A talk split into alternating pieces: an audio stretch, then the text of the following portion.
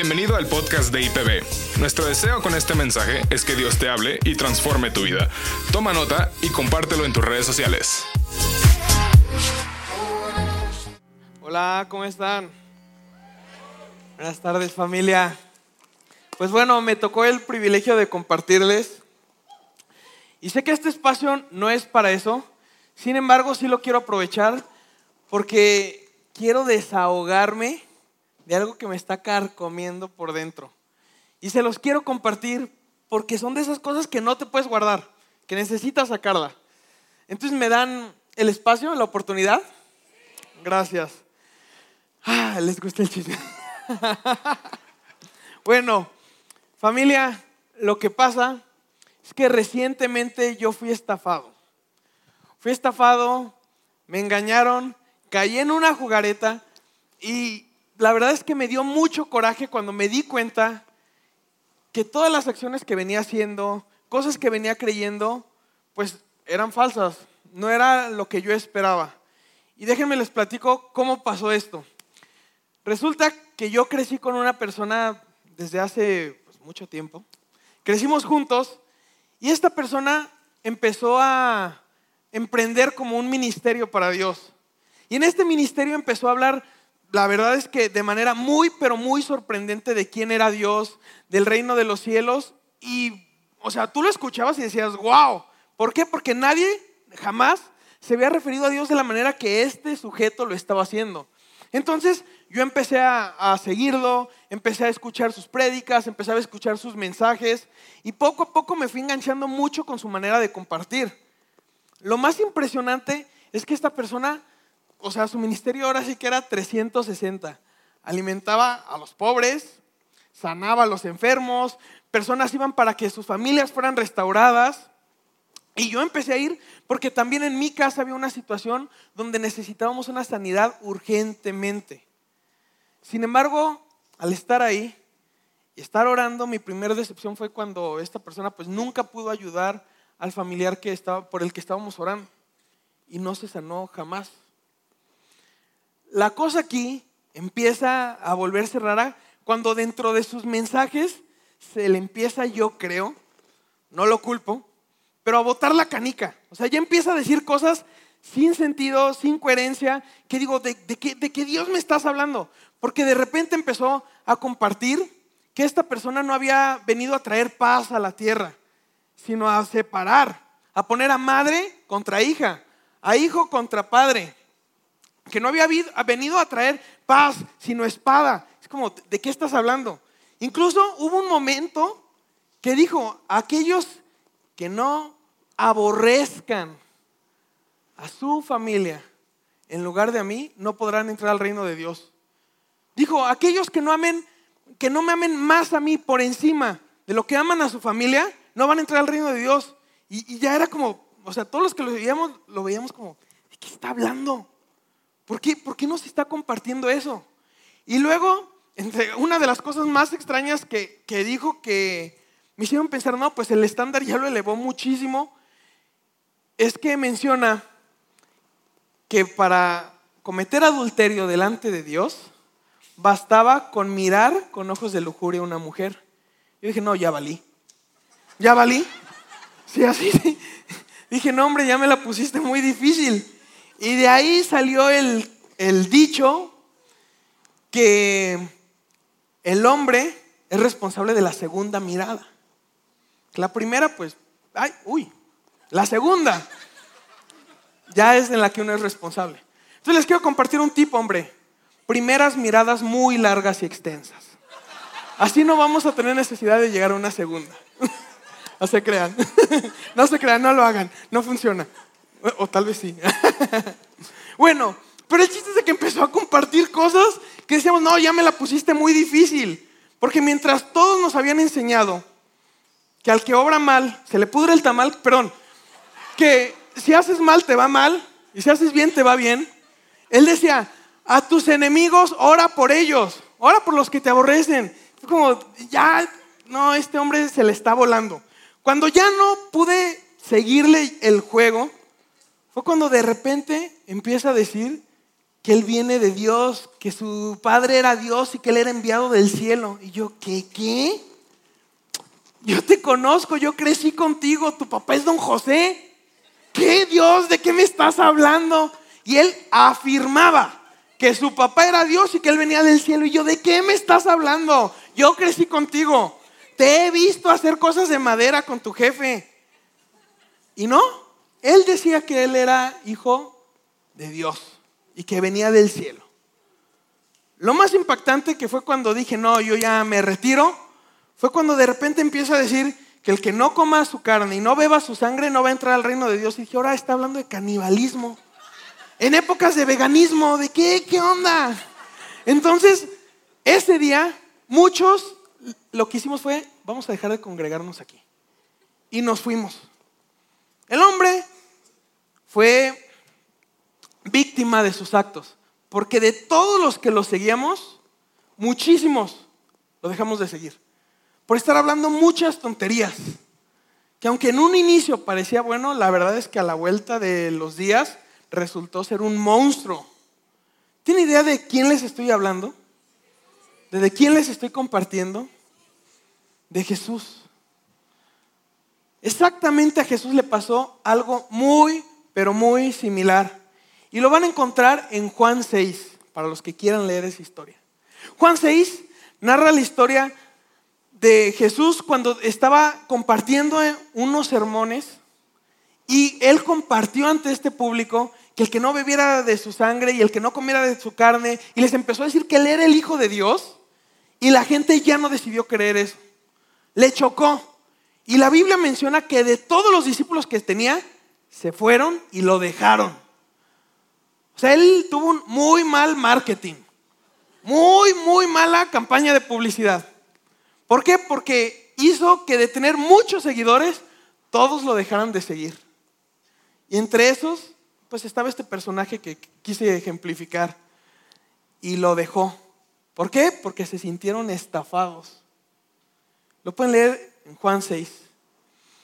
La cosa aquí es que conforme vaya avanzando el mensaje, poco a poco se van a ir dando cuenta cómo nosotros somos muy parecidos a todos aquellos que dejaron a Jesús y le dieron la espalda en el momento en lo que él compartía, ya no les hacía clic. Porque llega un momento en la Biblia donde nos encontramos con cosas que ya no nos checan. Que ya como que, híjole, empiezo a batallar con eso. Y déjenme comenzar. La cuestión es que hoy vivimos en una época donde tenemos exceso de opciones. Para todo, para lo que quieras. Hablando de consumir cosas, si tú quieres consumir un producto o un servicio, no tienes una ni cuatro opciones. Tienes 10, 15, 30, dependiendo en el mercado en el que te muevas, tienes muchísimas opciones. De todo, de todo. Si quieres comprar un buen carro, no tienes que escoger entre poquitas marcas, tienes infinidad de marcas. Si quieres ir a cortarte el cabello, no tienes una que otra opción, tienes infinidad de opciones. Entonces, el escoger se vuelve muy, muy, muy complicado. No sé si les ha pasado incluso en Netflix. Tienes tantas opciones de películas que escoger una cuesta muchísimo. A cuando tenías cinco canales en televisión de volada escogías. Pero ahora que tienes tantos, ay, este sí, no, esta no. La pongo, pero mejor la quito. Y se nos complica. ¿Por qué? Por la cantidad de opciones que tenemos. Sin embargo, eso no solo está pasando en el mercado, eso también ha llegado a la fe, a las opciones que tiene el ser humano para encontrar paz en su corazón, para salir de las situaciones en las que están. Porque ponte a pensar, en su tiempo, que alguien dijera perdona a tus enemigos era revolucionario. Hoy en día no tiene eso nada de revolucionario. El cristianismo ya no es el único que ofrece perdón a tus enemigos. Hay mil y un corrientes filosóficas y de pensadores que ya afirman eso. O sea, que si tú dijeras, es que por ejemplo en el cristianismo, fíjate que nosotros creemos en perdonar al enemigo. Te puedes encontrar con muchas otras personas fuera de estas paredes que dicen, ah, yo también. Yo también creo en el perdón. ¿Qué tiene eso de sobresaliente? Bueno, pero es que nosotros creemos en tener paz en medio. Muchos seminarios de mentalidades y formas de pensar que dicen, yo también hago eso. ¿Qué cosas? Y nuestras opciones que eran como lo que creíamos que diferenciaba a Jesús, se empiezan a acabar. Y se empiezan a ir hacia abajo. ¿Por qué? Porque el mundo, la humanidad, ha encontrado diferentes canales para llegar tal vez a los mismos pensamientos y principios que nosotros creemos como cristianos. ¿Les ha pasado pláticas así? Donde dice, chini, ¿ahora qué le digo? Bueno, en Jesús hay sanidad. y luego, luego, bueno, ¿y por qué no te ha sanado? Entonces, ¿por qué hay tanta gente enferma? Ay, bueno, Dios abre puertas y hace que nos vaya bien económicamente. Pues no te veo tan bien. O sea, siempre ya hay muchas opciones. Y si es Lewis, lo representa de una manera que me encanta. Él dice que es como si fuera una casa muy grande, muy grande, con muchas habitaciones y tú estás en un pasillo y tienes todas las habitaciones. Y no habla de 5 o 10 habitaciones, habla de pon 500. Y en cada habitación hay ciertas cosas adentro que te ayudan a abastecer las necesidades. En este caso, a lo mejor tú estás buscando un cuarto con buena iluminación, buena calefacción, que tenga cama, que tenga un frigobar, no sé. Cada uno va buscando una habitación de acuerdo a lo que necesita. La cuestión es que hay habitaciones que pueden tener el frigobar, pero no tienen la cama. O pueden tener eh, una iluminación perfecta, pero no tienen ni frigobar ni cama y tienes que dormir en el piso. O puede haber otra donde está tu frigobar, pero no hay ni una ventana y el cuarto es gris, qué sé yo. Entonces, uno, el cristianismo, nuestra fe, se convierte, la verdad, que para el humano, una habitación más entre muchas otras que tiene para escoger. Muchas, muchas otras. Y entonces uno va por la vida viendo en qué habitación puede entrar, qué habitación puede entrar. Hay, habemos unos que vamos sacando lo que nos conviene de cada habitación para armar la nuestra. Pero hay una habitación de la que habla el Evangelio, que es de la que les quiero compartir. Aquí es donde viene esta parte del marketing, que dice, ¿cuál es tu diferenciador?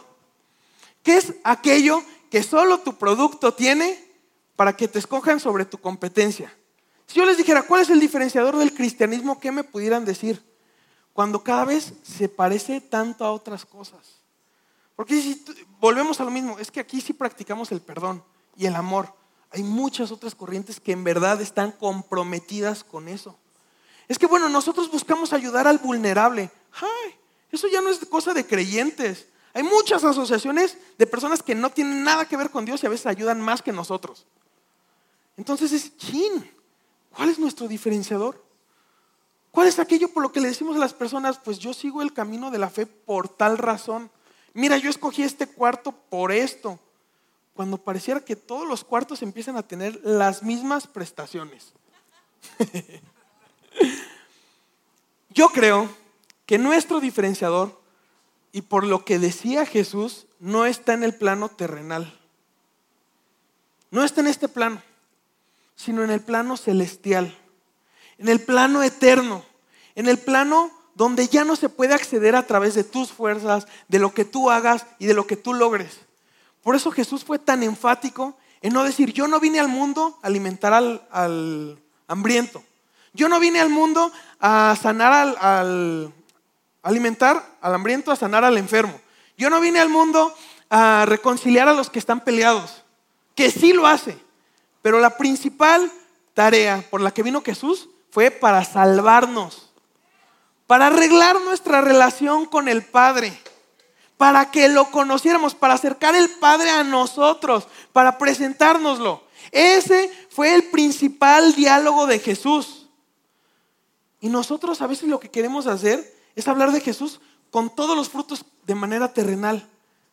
Lo malo es que eso ya se está emparejando con todo.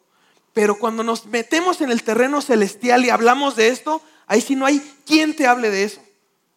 No hay quien te diga de un Salvador que pagó todo para que a nosotros nos saliera gratis. Ahí si no hablan de alguien que dijo, yo vine a sacrificarme por ti por amor. Porque nuestra recompensa más grande no está aquí en la tierra. Va a estar en la eternidad. Va a ser después de esta vida. La bronca con eso es que para creer en esa eternidad se necesita tener fe. Y lo malo con la fe es que lo que la activa es el Espíritu Santo. Entonces, por tú más buen vendedor y chorero que seas, si el Espíritu Santo no toca a la persona, no va a pasar nada. nada. Y es ahí donde se vuelve hermoso el terreno de Dios. Porque todos los que estamos aquí podemos estar seguros que, los, que, que quien nos trajo fue el Padre, no nosotros. Y se vuelve muy, pero muy, pero muy bonito. Y el motivo del por qué tú sigues a Jesús va a dar muchas consecuencias a futuro. ¿Por qué? Porque tarde que temprano te vas a topar con su divino y amoroso no. Que es cuando Dios te diga no a algo que tú le estás pidiendo. O no algo que tú anhelas. O no a un paradigma que tú tienes sobre él. Y te encuentres con que estás con el Dios de la abundancia. El Dios con las bolsas más profundas, la cartera más gorda, y tú estás en, en medio de la crisis económica más fea y Dios no provee. Y las ventas no se dan. Y el trabajo parece no salir adelante. Es cuando te das cuenta que conoces al Dios sanador, al que cargó con nuestras enfermedades y nuestras dolencias. Y por más que tú oras para que Dios te sane y recobre nuevas fuerzas y salgas de esa situación en tu familia y no lo sana. Y aquello por lo que estás pide y pide no sucede. Te encuentras con que sí, es un Dios que restaura y vuelve a unir lazos. Y tú pides y pides para que Dios restaure la relación en tu casa, ya sea con tu esposa o con tus hijos, y no sucede. Es cuando te topas con el no de Dios. Y dices, ¿por qué si eres tan grande permites esto? ¿Por qué si eres tan rico estoy en esta situación? ¿Por qué? ¿Por qué? ¿Por qué? Y nos sentimos como el personaje de la historia. ¿Cómo? Estafados. A mí me engañaron. ¿Y qué es lo que buscas hacer acto después? Te bajas del tren, le das la espalda a Dios y dices, esto no fue para mí. Y te vas. Porque cuando nosotros compartimos el Evangelio, hablando de un Jesús que solo viene a solucionar tu vida, que eventualmente, iglesia, sí lo hace, pero cuando no, eh, nuestro, eh, nuestro énfasis es en que Él solo soluciona tu vida y te das cuenta que entras en procesos donde a veces más que solucionarse parece hacerse más grande todo, lo que hacemos es castrar el poder, el poder del Evangelio. Porque ni siquiera Jesús ese era su argumento más fuerte. Ni Él. Pero como para nosotros eso vende más, pues es lo que vamos compartiendo, compartiendo. Y luego llega gente y dice, oye, me estafaste. Me dijiste que iba a ser súper bonito esto y no me ha ido tan bonito. Me dijiste que me iba a reconciliar con mi mujer y me hice cristiano y se fue con otro que porque me hice cristiano, me dijo, buscaba un pretexto y me lo diste. ¿Qué sé yo? Hay cada historia. Porque pareciera que Dios está más interesado con nosotros en otras cosas más allá de simplemente complacer y contestar nuestras oraciones. ¿Y qué cosas podrían ser? A lo largo de mi vida y lo que he leído, en la historia de la Biblia y de los héroes de la fe, pareciera que Dios está más interesado en que lo conozcamos primero a Él antes que nada. Pareciera que Dios está más interesado en aplastar nuestro orgullo, nuestra soberbia, y nos demos cuenta de que lo necesitamos a Él. Pareciera que está más interesado en que aprendamos a depender de verdad de Él, en formar nuestro carácter a tal modo que reflejemos a Jesucristo aquí en la tierra. Pareciera que está más interesado en enamorarnos perdidamente de Él que en simplemente contestar nuestras oraciones. Es por eso que si tú estás en una situación hoy donde tal vez hay una oración que no se ha contestado en cuanto a economía en tu casa, pero Dios sabe que esa situación es la que te está llevando a depender más de Él, adivina qué, va a seguir esa situación tal vez un rato. Es por eso que si Dios Tú estás pidiendo y pidiendo y pidiendo por una sanidad, pero Dios sabe que esa situación te está llevando a depender más de Él y a darte cuenta que tú no tienes absoluto control en todas las cosas en tu vida y que hay áreas en las que la única autoridad es Él, posiblemente te va a dejar ahí otro rato.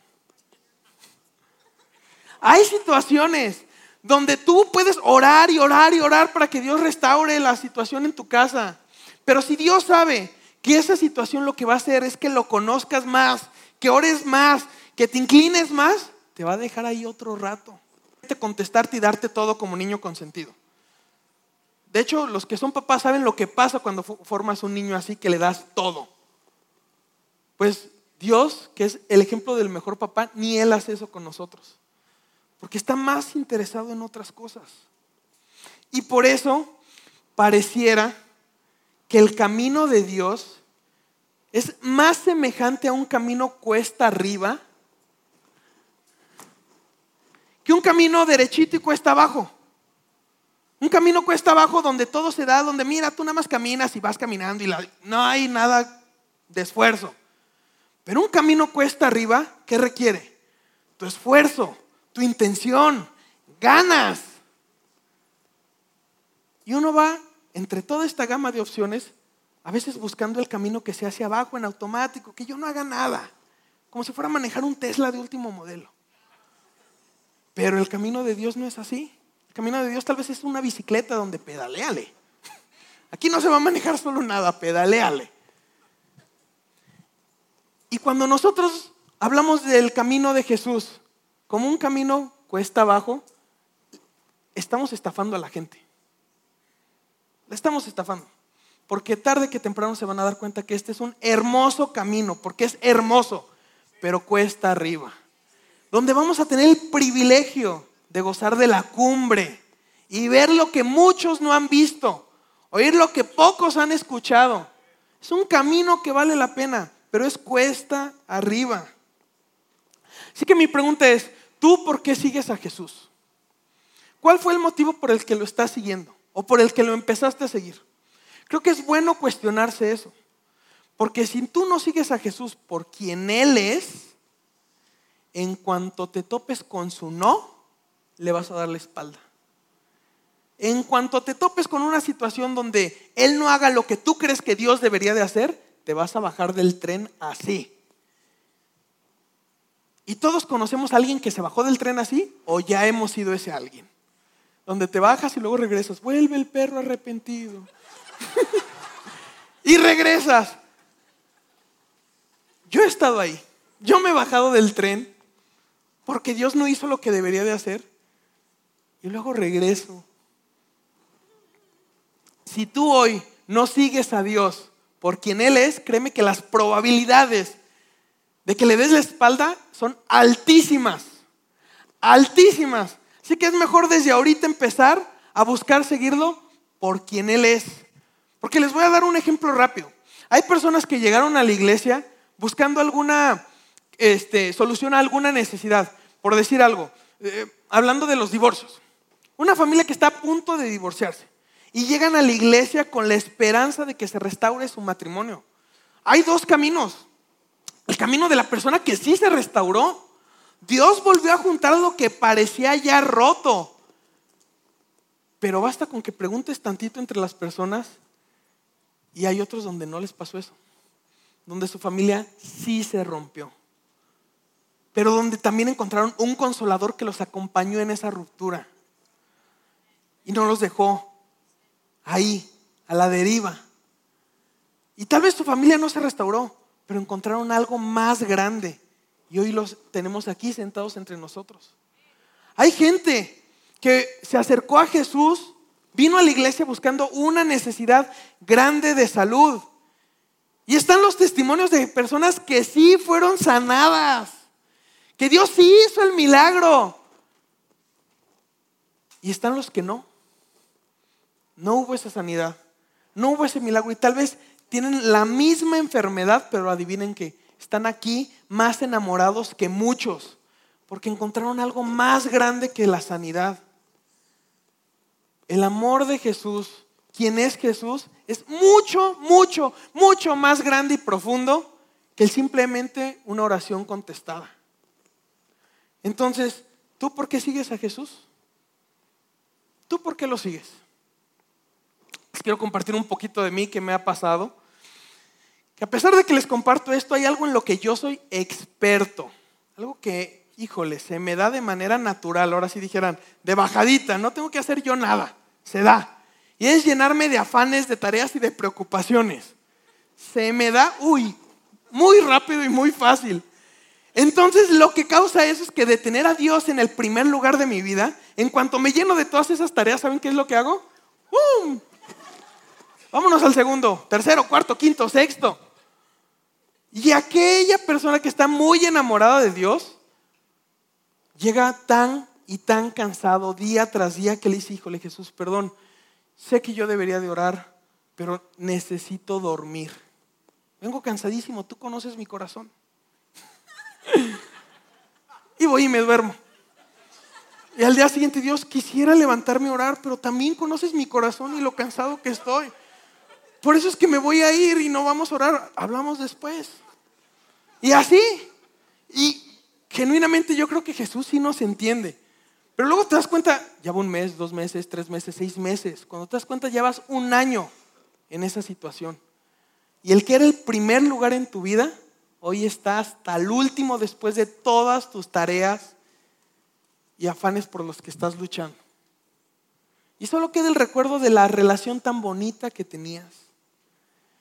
Y lo que era, porque nos encanta decir que el cristianismo no es una religión, es una relación, ¿no? Es una relación, es un estilo de vida. Pues hacemos de nuestro cristianismo eso, una religión, porque se vuelven viles prácticas huecas, donde ya no buscas a Dios porque lo quieras conocer, sino lo buscas porque sabes qué es lo que tienes que hacer. Ya no lees la Biblia porque quieras saber más qué dice de Dios, qué te puede hablar Dios a través de su palabra, sino donde tú ya la lees porque sabes que tienes que leerla. Donde ya no vienes a la iglesia gustoso y, híjole, qué padre domingo, venga, vamos a, alabar a Dios. Donde ya vienes porque tienes que venir y porque es algo que has hecho. ¿Te das cuenta cómo en ese momento hiciste de Jesús una religión? Te ven viviendo esa relación con Dios, dicen, ¿qué de diferencia me hablas? Es exactamente lo mismo que todas las otras opciones que he visto. Porque nosotros mismos le quitamos el poder al Evangelio con nuestra forma de vivir, con nuestra manera de predicar. Lo bonito de esto, y que muchos no me van a dejar mentir,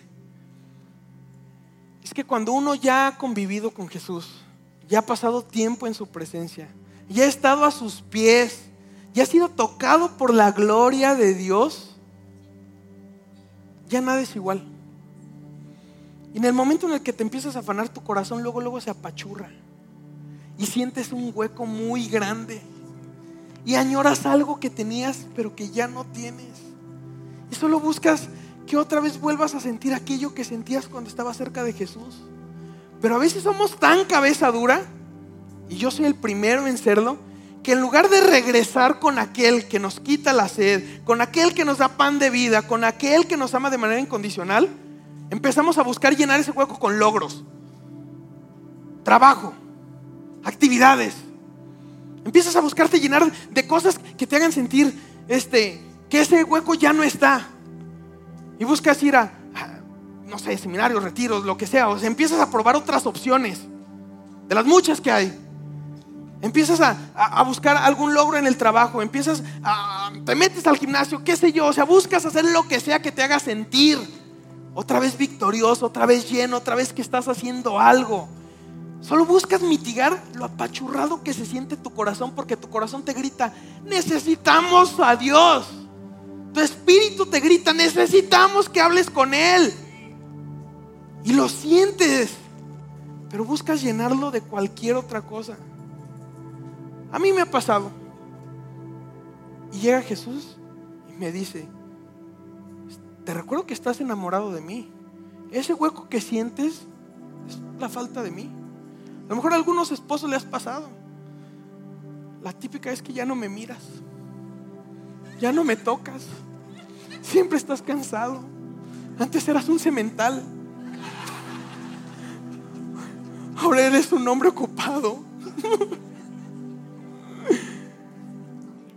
Porque eso es, ejemplifica muy bien lo que hacemos con Jesús. Eh, ya vi quién es un cemental por ahí. ejemplifica eso a Jesús. Y Jesús llega al punto donde también nos dice, te extraño, extraño. Qué padre lo que estás logrando, qué padre todo lo que estás cumpliendo, pero te extraño. Jesús también nos extraña. Y es porque Él es especialista en enamorarnos. A mí me enamoró perdidamente, primero cuando lo conocí, porque les comentaba en el servicio anterior que yo vengo de conocerlo, de estar en el hoyo, porque hay personas que hablan que cuando conocieron a Dios tuvieron que dejar muchas oportunidades. De esas personas que sí, pues mira, yo era alguien exitoso, bla, bla, bla. Y bueno, me acerqué a Dios y tuve que cerrar todo eso para poderlo seguir.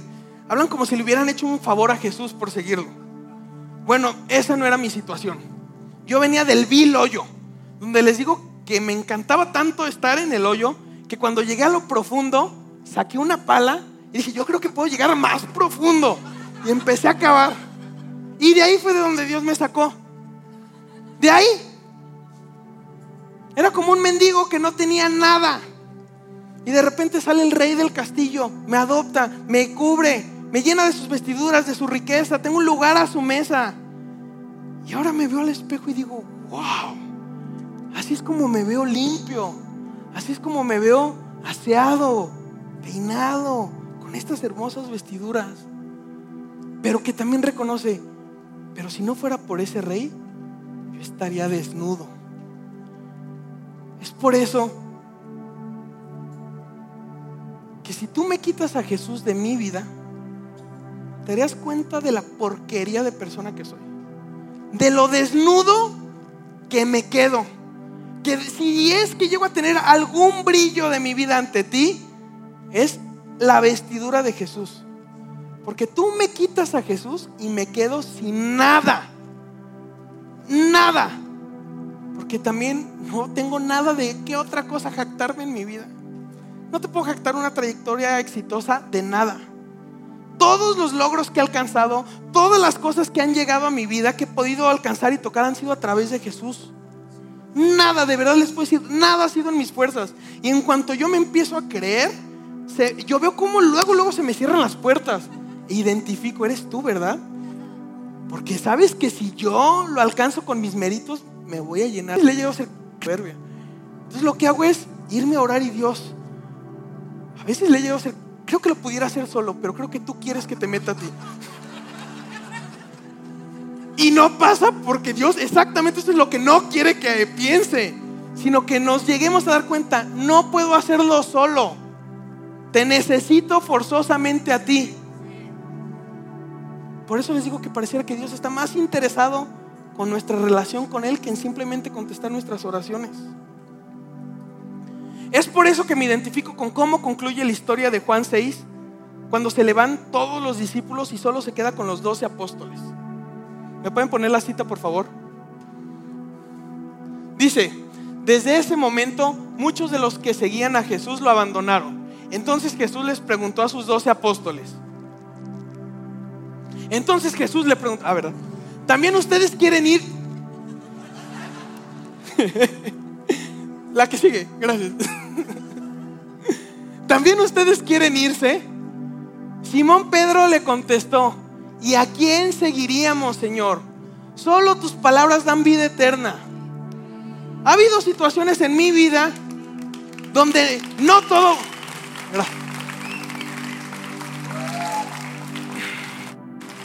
Ha habido situaciones en mi vida y te aseguro que también en la tuya donde no todo ha prosperado. Donde pareciera que el bien y la misericordia no te siguen, sino como que los repeles. Ha habido situaciones en tu vida donde aquello por lo que estás buscando no se da. Ha habido momentos donde llega Jesús en medio de mi dolor y me dice, no va a pasar eso. Eso por lo que tanto orabas que no pasara, va a pasar. Y voltea y me dice, ¿qué vas a hacer? ¿También te vas a ir? Mi respuesta es esa. ¿A quién más voy a ir? ¿A quién más voy a ir, Jesús? Si solo tú me das palabras de vida. ¿A quién más voy a ir si solo tú eres quien me da el agua que quita mi sed? ¿A quién más voy a ir si solo tú eres el pan de vida? ¿A quién más voy a ir? Por eso, si nos va a pasar frío, está bien que nos pase frío, pero contigo. Está bien si no se sana, está bien, pero que sea contigo.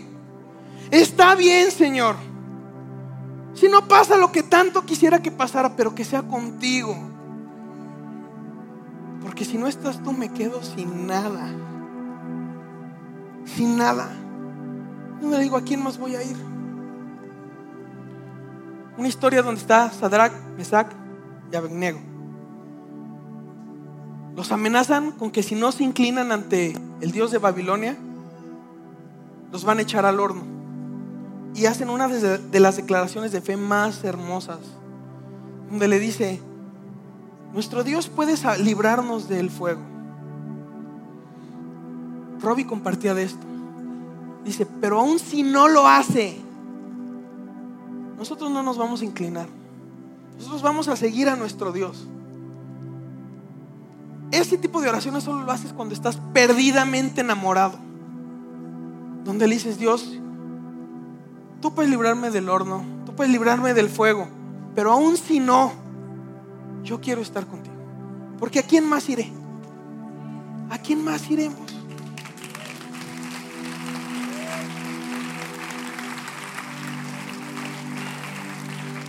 Con esta me despido, familia. ¿Cómo se ve tu paraíso? Cuando te hablan del paraíso, ¿cómo te lo imaginas? ¿Te lo imaginas como un lugar verde, grande, pastos, árboles, pajaritos, leones que no te atacan, paz? ¿Cómo te imaginas tu paraíso? Yo te quiero preguntar, ¿en ese paraíso ves a Jesús conviviendo contigo? ¿O solo te ves tú disfrutando del lugar? Una vez alguien me hizo una pregunta que dije, sí es cierto. Dice, ¿por qué anhelas tanto llegar al lugar donde está el autor del libro que más te aburre? Porque sí es cierto. En ese paraíso vamos a llegar a conocer a Jesús, el autor de la Biblia. ¿Cómo te imaginas tu paraíso? Yo les quiero decir cómo me imagino el mío. Yo me imagino y anhelo el momento en el que esta vida pase pueda tenerlo frente a mí. Puedo ver los ojos de aquel que me ha perdonado todas. Puedo tocar las manos de aquel que decidió entregarse por mí. Puedo abrazar a quien estuvo en medio de toda prueba, de todo dolor. Puedo abrazarlo y decir, oh, eres tú, eres tú Jesús. Aquel que mi vida la mejoró 100%. Para conocer a aquel que decidió amarme de manera incondicional a pesar de mí. Y mi paraíso deja de ser un lugar y se parece más a una persona. Y esta persona es Jesús. Lo que más anhelo del paraíso es a Jesús. Por eso que si las calles son de oro, que si el mar es de cristal, que si es verde, me viene y me va. Lo que quiero es ver a Jesús, estar con Jesús. Ya el contexto de cómo es el lugar no le hace. Estar frente a Él, que Él me reconozca como su hijo. Escucha las palabras, bien hecho, siervo fiel. Escucha, peleaste la buena batalla. Eso me llama más que cualquier otra cosa sobre todo poder estar con Él, ver cara a cara a mi Salvador. Por eso familia, es que aunque hay muchos paraísos a los cuales podemos idealizar y acceder, los cuartos para escoger, solo hay un cuarto donde te vas a encontrar con Jesús. Solo hay uno donde Él está. Con todas las prestaciones que tenga, solo hay uno donde Él va a estar. Los otros quizás tengan otras cosas muy atractivas, pero ahí no va a estar. Solo hay uno donde Él está.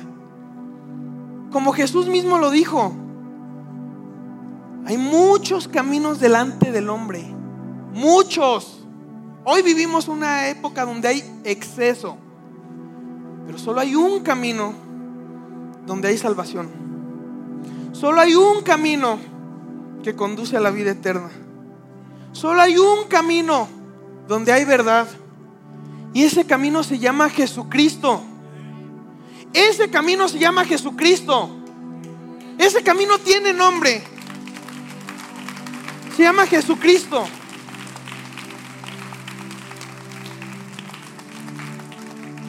La cosa es que el hecho de que haya tanta gente buscando, muestra la necesidad que tenemos de encontrar ese camino.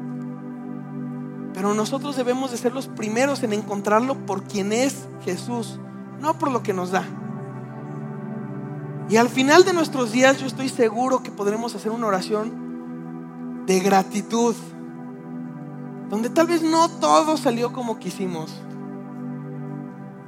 pero lo conocimos a Él, que va a ser la diferencia en nuestra eternidad, en nuestra vida.